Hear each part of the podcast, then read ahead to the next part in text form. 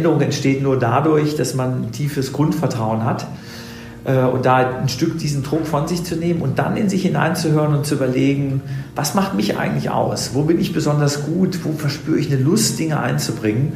Und sich dieses Feld dann zu suchen, um dort seinen Beitrag zu leisten. Hallo und herzlich willkommen zu Sinneswandel, dem Podcast für persönliche und gesellschaftliche Transformation. Mein Name ist Marilena Behrens und ich freue mich, dass du heute mit dabei bist. Während es im ersten Teil des Gesprächs mit Professor Dr. Uwe Schneidewind insbesondere um nachhaltige Entwicklung als kulturelle Revolution ging, wollen wir heute etwas konkreter werden. Wir sprechen über den vom Wuppertal-Institut geprägten Begriff der Zukunftskunst und was es eigentlich bedeutet, eine Zukunftskünstlerin oder ein Zukunftskünstler zu sein. Das heißt, sich sein, seines Handlungspotenzials und der Gestaltungsspielräume bewusst zu werden und aktiv für eine lebenswerte und gerechte Zukunft sich einzusetzen. Also falls du Teil 1 des Interviews noch nicht gehört hast, dann empfehle ich dir, dies zunächst nachzuholen, weil wir genau auf diesem Teil eben auch aufbauen heute. Ansonsten vielleicht noch einmal kurz zur Erinnerung, wer mein heutiger Gast überhaupt ist. Professor Dr. Uwe Schneidewind ist Präsident des Wuppertal-Instituts für Klima, Umwelt und Energie. Außerdem ist er Professor für Innovationsmanagement und Nachhaltigkeit an der Bergischen Universität Wuppertal und er ist Mitglied des angesehenen Club of Rome und des Wissenschaftlichen Beirats für globale Umweltfragen. So viel vorweg. Ich wünsche dir ganz viel Freude beim Lauschen des Interviews Teil 2.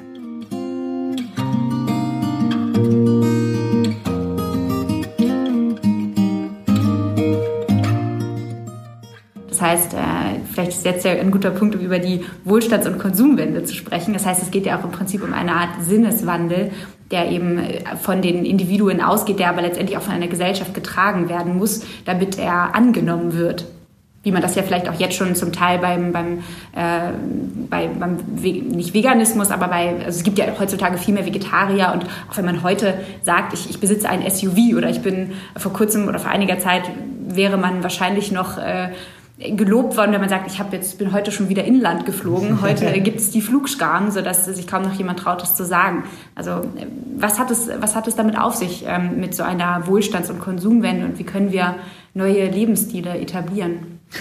Ich meine, die Beispiele, die Sie nennen, äh, machen ja deutlich, dass dieses absolut wichtige und legitime Bedürfnis auch durch den eigenen Konsumstil ähm, Individualität zu zeigen, ne, sagen äh, auch eben diese, dieses, äh, diese Selbstwirksamkeit wahrzunehmen, dass es eben sehr unterschiedliche Formen gibt, das auszudrücken. Und gerade in der jungen Generation auch ein Bedarf ist, das in neuer Form auszudrücken. Das ist eben nicht mehr unbedingt der Kauf äh, des, des großen Autos. Und es jetzt darum geht, die Randbedingungen zu verbessern, dass das möglich wird. Und in der Mobilität merkt man das ganz stark. Heute ist das viel hipper, mit einem E-Lastenrad äh, die Kinder äh, zum Kindergarten zu fahren. Selbst wenn sie in Städte durch Frankfurt gehen und die Banker dann da morgens mit ihren Kids unterwegs sind. Und das plötzlich eine Form ist, äh, sagen Individualität in der Mobilität auszudrücken, die aber für eine Weltgemeinschaft und das Klima unendlich viel besser ist, als man noch mit dem großen SUV diesen Ausdruck fand. Oder auch, man kann jetzt über diese äh, E-Roller und E-Scooter viel diskutieren, da ist ökologisch auch noch einiges zu optimieren, aber wenn individueller Ausdruck über ein Rollerfahren in der Stadt passiert, ist mir das viel, viel lieber, als wenn das passiert, indem ich äh, mit einem äh, großen Porsche Cayenne durch, durch, durch diese Stadt fahre. Und in der Ernährung ist es eben auch ähnlich. Ne? Also da ist heute gerade so ein bewusster, auch ja, oft dann ja mit Gesundheitseffekten verbundener Lebensstil in entsprechender Ausdrucksform. Und äh, Lebensstilwandel läuft eben darauf hinaus, Randbedingungen zu schaffen, die nicht dieses Bedürfnis nach Individualität, nach, nach eigener Freiheit äh, vollständig unterbinden und mir irgendwie so einen Standardkonsum vorschreiben, äh, äh, sondern die Bedingung dafür, dass der Ausdruck dieser Individualität in einer Form passiert, dass er äh, die Solidargemeinschaft nicht belastet, dass die, äh, dass die besser werden. Und das ist eben genau das, was, wo dann gute Politik hineinkommt. Weil die muss im Blick haben, wie organisiere ich äh, einen klugen Interessensausgleich, der ein Maximum an Freiheit und Liberalität ermöglicht, aber nicht eben auf Kosten der anderen. Vor allem muss es ja auch für die, für die sozial schwächer Gestellten möglich sein. Also Absolut. da gibt es ja oft die, äh, die Argumente, dass, dass, dass es nicht, nicht eben jeder leisten kann, so ein, so ein äh, Lastenfahrrad zu kaufen oder auch im Bioladen einzukaufen. Ich meine, ich fahre heutzutage fast nur noch Bahn und merke, das ist zum Teil deutlich teurer als zu fliegen. Ähm, wie sehen Sie das? Also wie, wie können wir eine Wohlstands- und Konsumwende auch schaffen, sodass jeder mitgenommen wird? Oder geht das gar nicht? Ja, also ich meine, äh, die, äh, das ist natürlich auch ein ganz zentrales Thema, ähm, äh, die soziale ja, Differenzierung, die wir ja in Gesellschaften, in freien Gesellschaften immer haben werden. So wie sich heute einige einen 80 oder 100.000 Euro leisten können und andere nur ein 5.000 Euro Auto wird das äh, ja auch in der ökologischen Gesellschaft diese Ausdifferenzierung geben. Und das perfide und ja fast schon elegante ist ja, dass diejenigen, die weiter 80.000 Euro neue Autos sich kaufen wollen, denjenigen, der sich nur einen 5.000 Euro alten Diesel kaufen kann, eben gegen die vermeintlichen äh, äh, Öko-Ungerechtigkeiten äh, instrumentalisiert. Ne? Da wird vorgeführt, aber hey, du kannst dir gar kein E-Lastenfahrrad kaufen äh, äh, dass aber gleichzeitig der heute auch sich kein 80.000 Euro Auto kaufen kann, äh, ist überhaupt gar nicht Thema. Und darum geht es bei der Art und Weise, wie man das reguliert und da herangeht, glaube ich, wirklich auch wichtig, das sauber zu adressieren. Man könnte ja sagen, puh, also jedes Auto, das älter als zehn Jahre ist, das darf auf jeden Fall noch in die Innenstadt, aber keine äh, Autos, äh, die äh, jünger sind und bestimmte Maße überschreiten. Das wäre dann auch sozial gerecht, weil dann klar ist, wer sich, wer sich kein anderes Auto erlauben kann und wirklich so darauf angewiesen ist, äh, der darf da weiter mit, mit, mit reinpendeln. Aber wer sich gerne über äh, ein ganz, ganz großes Auto inszeniert und damit ähm, ganz bestimmte Formen von anderen äh, Verkehrsteilnehmern auch einschränkt, dann schränken wir das sehr, sehr stark ein. Also darum, diese, dieses Thema, die soziale Frage und die ökologische Frage müssen ganz, ganz eng zusammengedacht werden. Und wie wir das gerade ja schon angesprochen haben, mit einer klug gemachten CO2-Bepreisung hätte man genau das auf den Weg bringen können. Sie haben eben schon gesagt, es müssen die richtigen Bedingungen geschaffen werden. Äh, natürlich kann es nicht nur an uns, äh, an uns BürgerInnen liegen, äh, vor allem die äh, hauptsächlich in die Rolle der Konsumentinnen ähm, gesteckt werden, sondern es gibt ja noch weitere Akteure, die äh, Verantwortung tragen. Welche Rolle kommt da den unterschiedlichen ähm, Akteuren zu? Ich meine, das beschäftigt uns im Buch ja sehr intensiv, weil wir eben auch dafür werben, aus diesen äh, ja oft sehr schematischen Schuldzuweisungen rauszukommen. Ne? Also die Unternehmen sagen, wir würden ja längst ökologische Produkte machen, wenn die Konsumenten das kaufen würden. Die Konsumenten sagen, ja, ich würde ja super gerne Rad fahren, aber da draußen auf der Straße fühle ich mich so unsicher, da müsste Politik endlich mal was machen. Und außerdem sind die Produkte noch viel zu teuer, da müssen die Unternehmen was liefern. Die Politik sagt, wir würden ja morgen sofort anfangen, wenn es dafür Mehrheiten gäbe, wenn wir dafür gewählt würden. Und so hat man so ein schwarze Peter zuschieben zwischen den Akteuren. Und äh, dafür, darum ist es eben so wichtig zu verstehen, dass das ein eng verzahntes Zusammenspiel all dieser Akteursgruppen ist.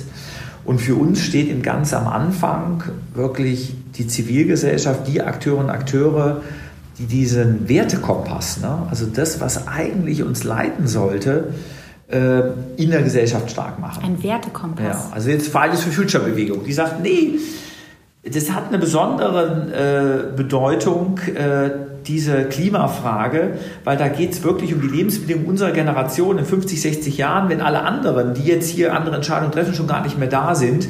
Und das muss der Maßstab sein.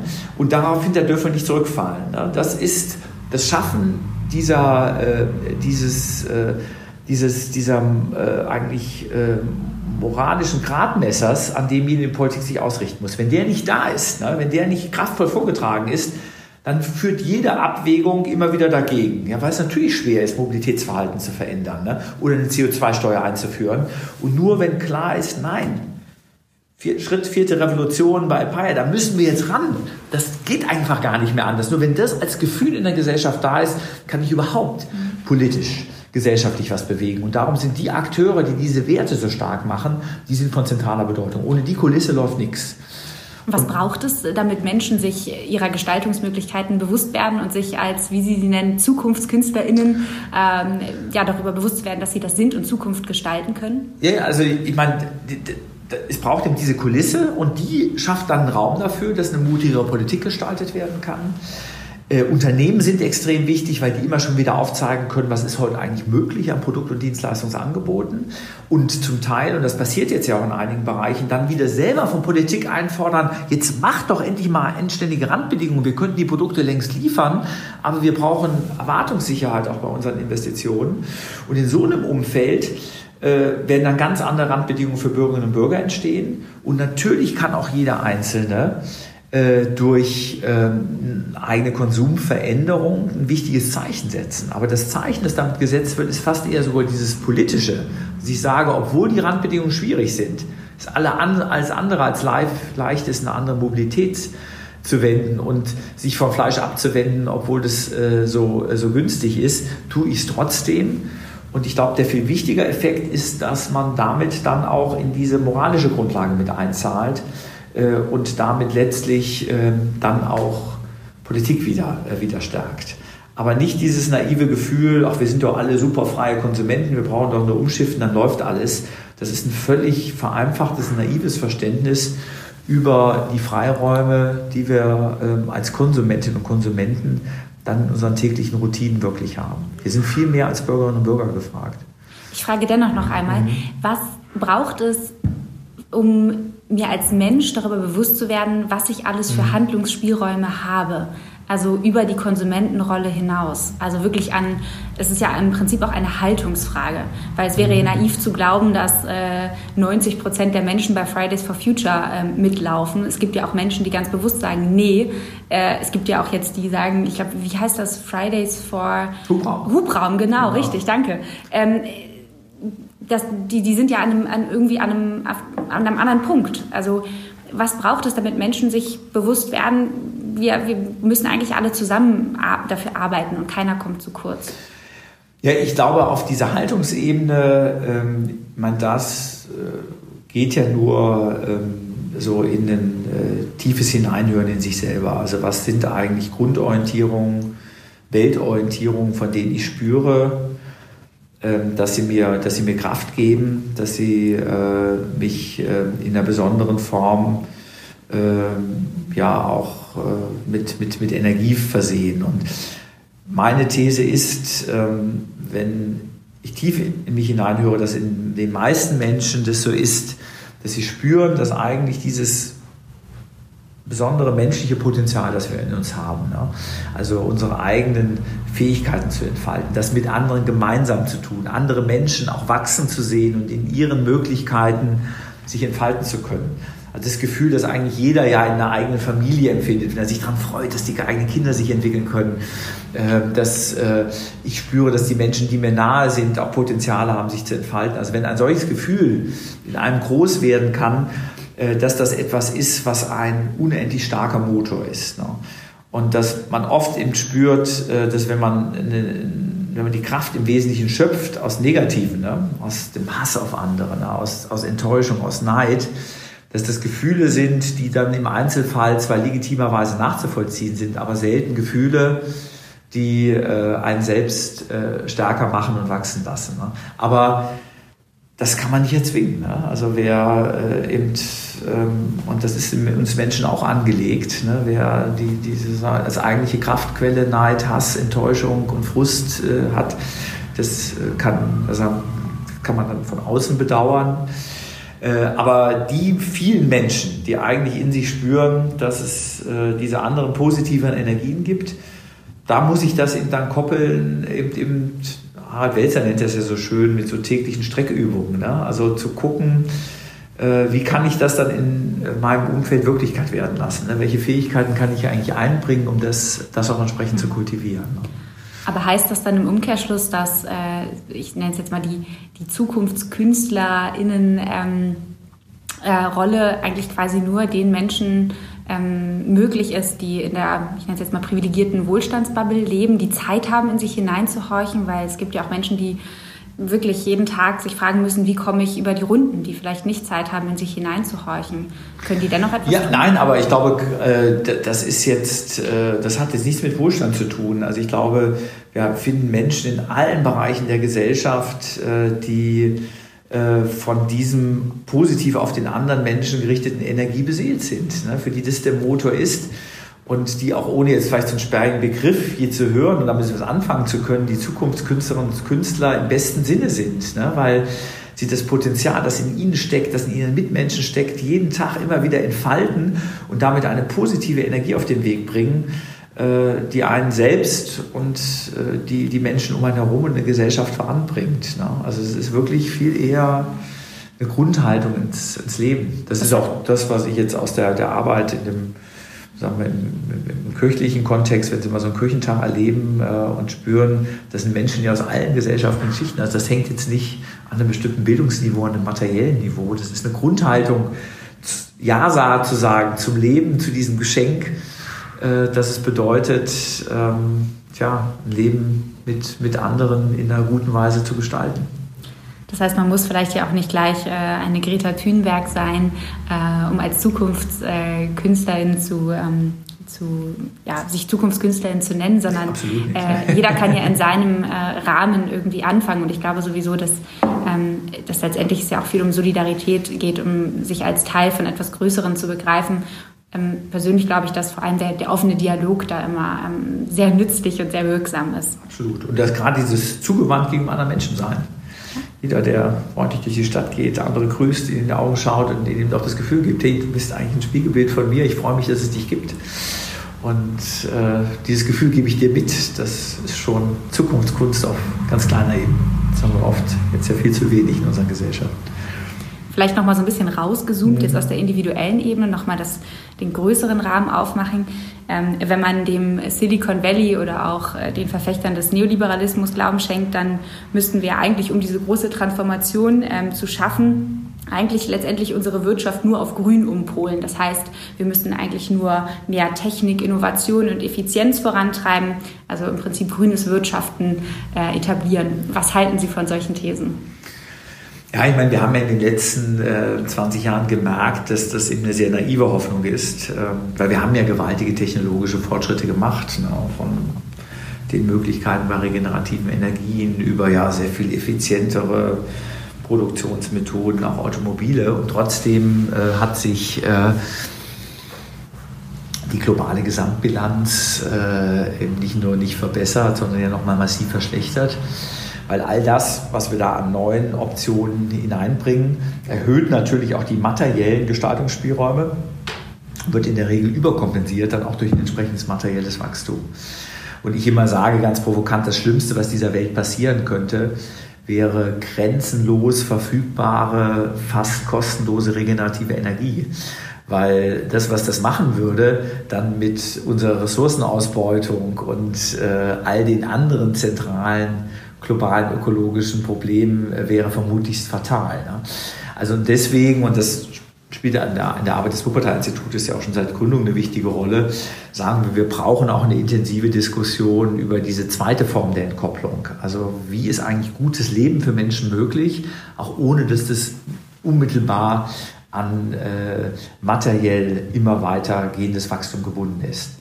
Denn diese technologische Entkopplung, die entkoppelt ja nur, dachte, gut, wir können super weiter materiell wachsen und indem wir immer bessere Technologien haben, wird das ökologisch trotzdem immer weniger Belastung sein. Und das hat sich in den letzten 20 Jahren als Illusion herausgestellt. Wir brauchen gewisse technologische Fortschritte und Komponenten, aber nur, wenn wir über diese zweite Entkopplung nachdenken, darüber, was heißt eigentlich gutes Leben für 10 Milliarden Menschen, äh, auch jenseits nur rein materiellen äh, Fortschritts, äh, werden wir auch die ökologischen Herausforderungen in den Griff bekommen.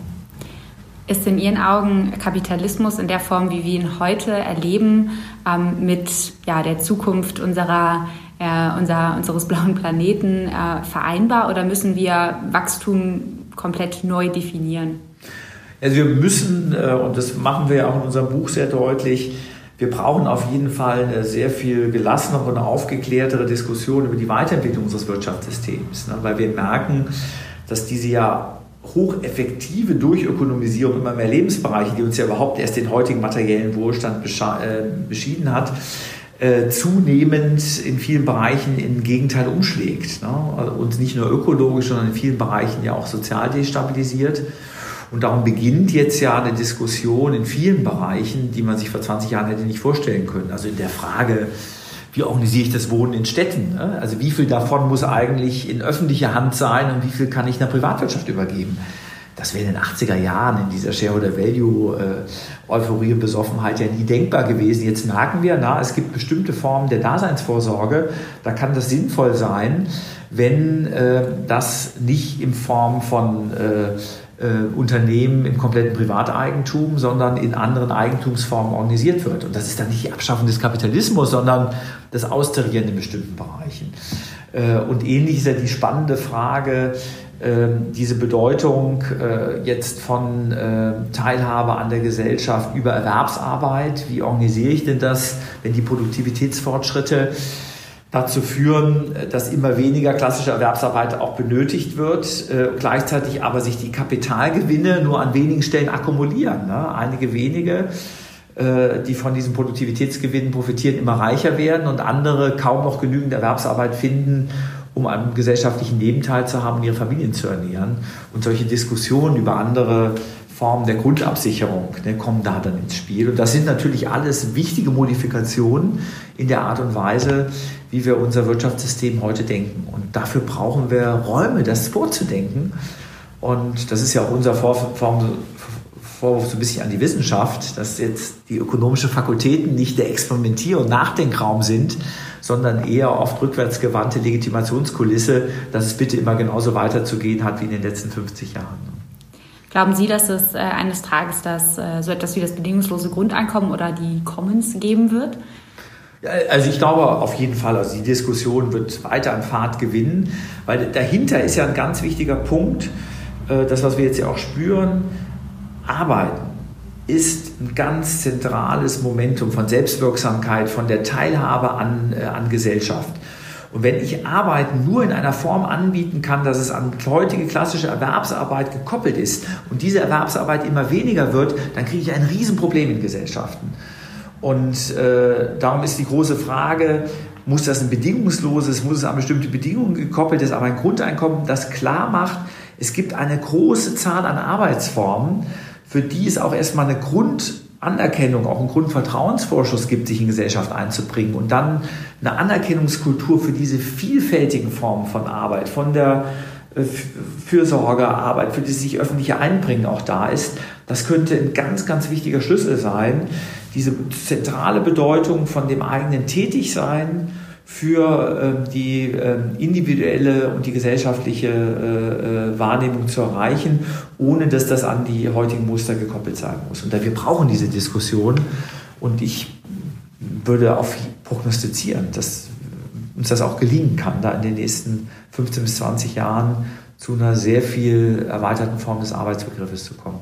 Angelika Zahn und Irme Seidel haben gerade ein sehr schönes Buch geschrieben, genau über, nennen das eben auch so über diese neuen Formen des Tätigseins. Ne? Und die Diskussion brauchen wir.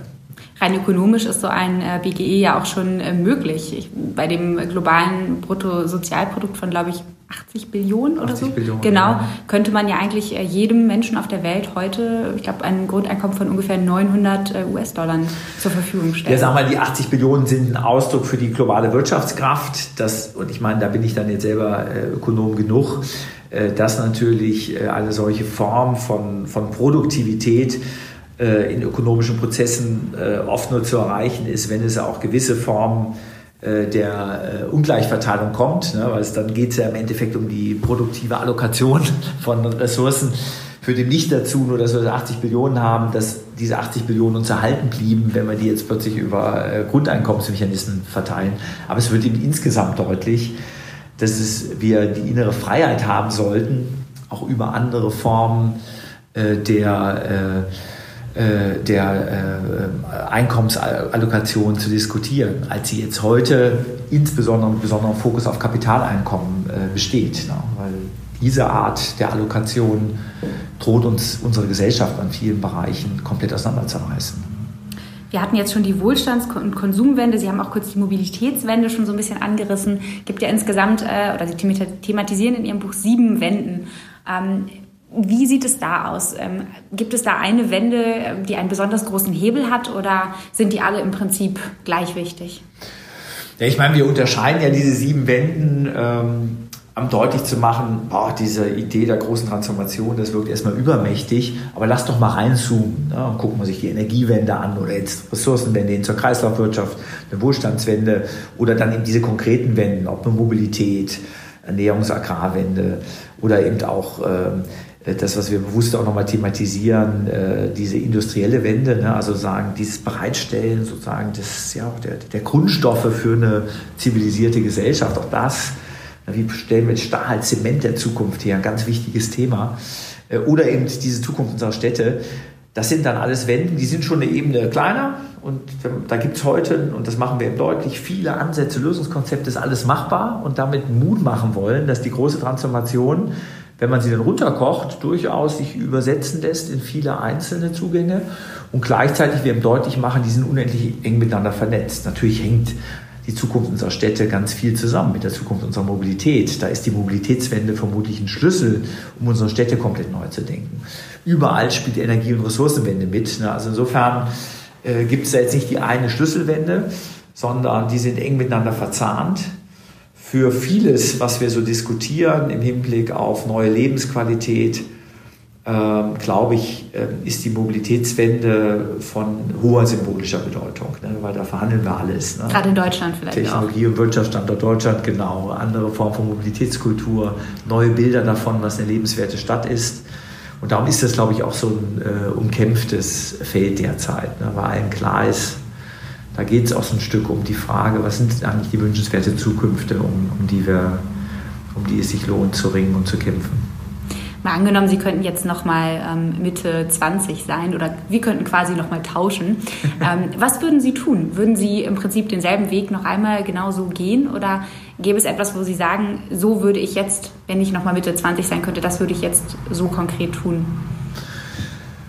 Ja, ich meine, äh, was ich faszinierend finde, äh, ist in der jüngeren Generation dieser ganz andere Mut, den man feststellt. Ne? Also man merkt, das hat eine Präsenz, das Thema dass man eben von der Bereitschaft, äh, freitags nicht zur Schule zu gehen und damit ja zum Teil auch äh, äh, ganz bestimmte Einschränkungen, Risiken in Kauf zu nehmen, bis hin, jetzt sieht das ja auch äh, an Ihnen, äh, berufsbiografische Entscheidungen zu treffen, zu sagen, hey, klar könnte ich jetzt mit meinen Talenten auch in einem Konzern der Kommunikationsabteilung mein Geld verdienen, aber ich will das einfach nicht. Ich möchte meine Schaffenskraft für was einsetzen, von dem ich das Gefühl habe, das passt in den Zeitgeist. Und äh, ich bin ja in relativ gewisser Weise äh, institutionell gesehen konventionellen Weg gegangen. Ja, ich bin aus einer Uni in Unternehmensberatung gefallen, dann in eine etablierte Universität, habe eine wissenschaftliche Karriere gemacht, bin Lebenszeitbeamter geworden. Äh, jetzt habe ich zehn Jahre ein hoch etabliertes Institut geleitet.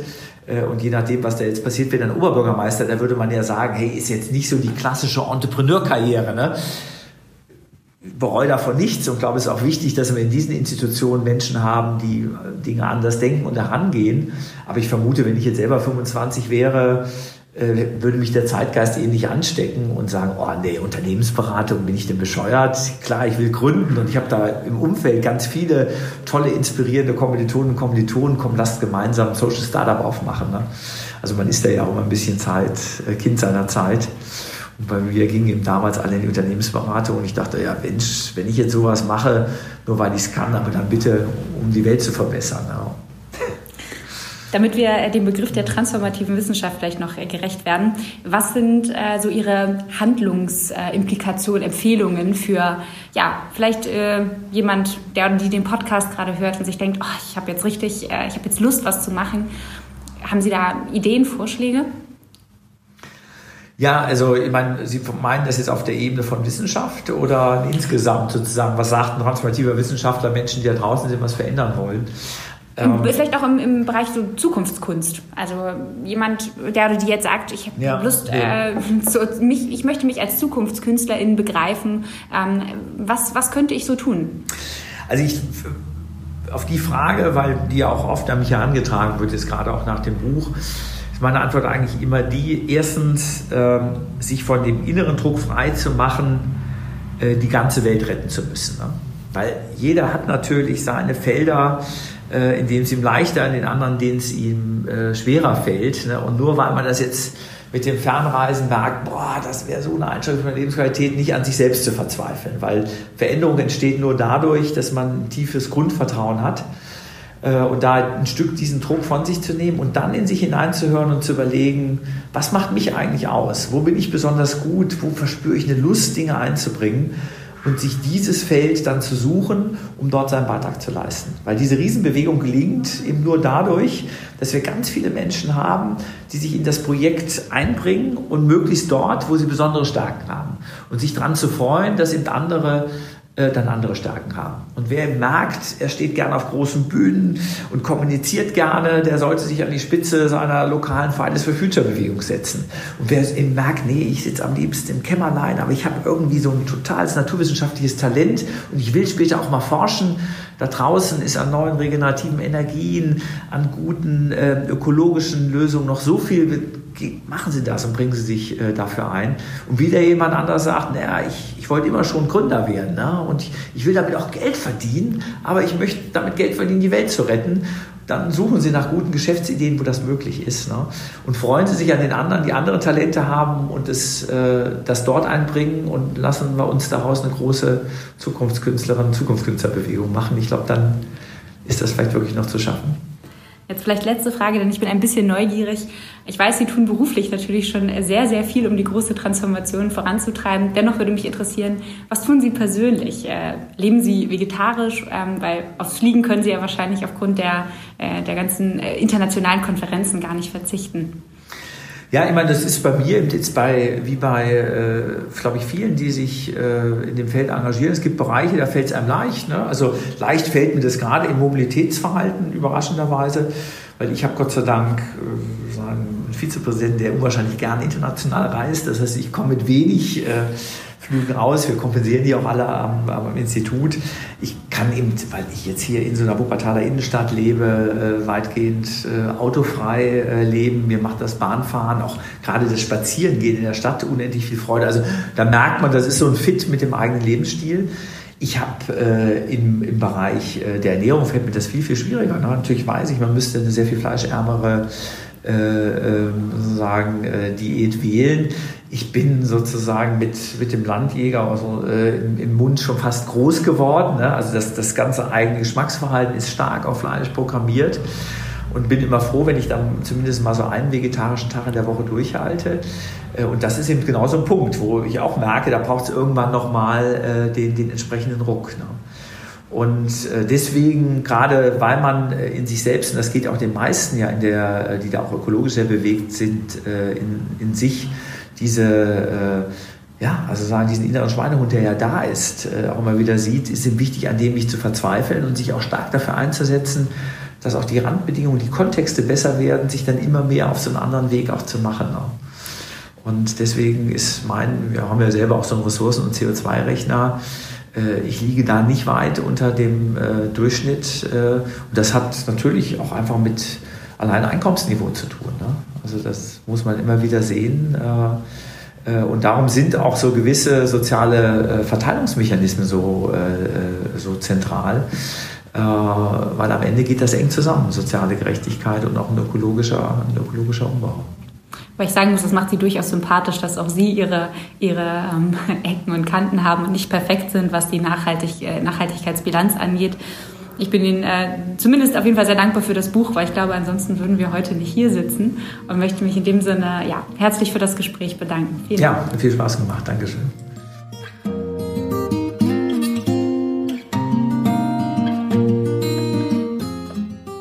Ich hoffe, dass du auch aus dem zweiten Teil des Gesprächs etwas für dich mitnehmen konntest.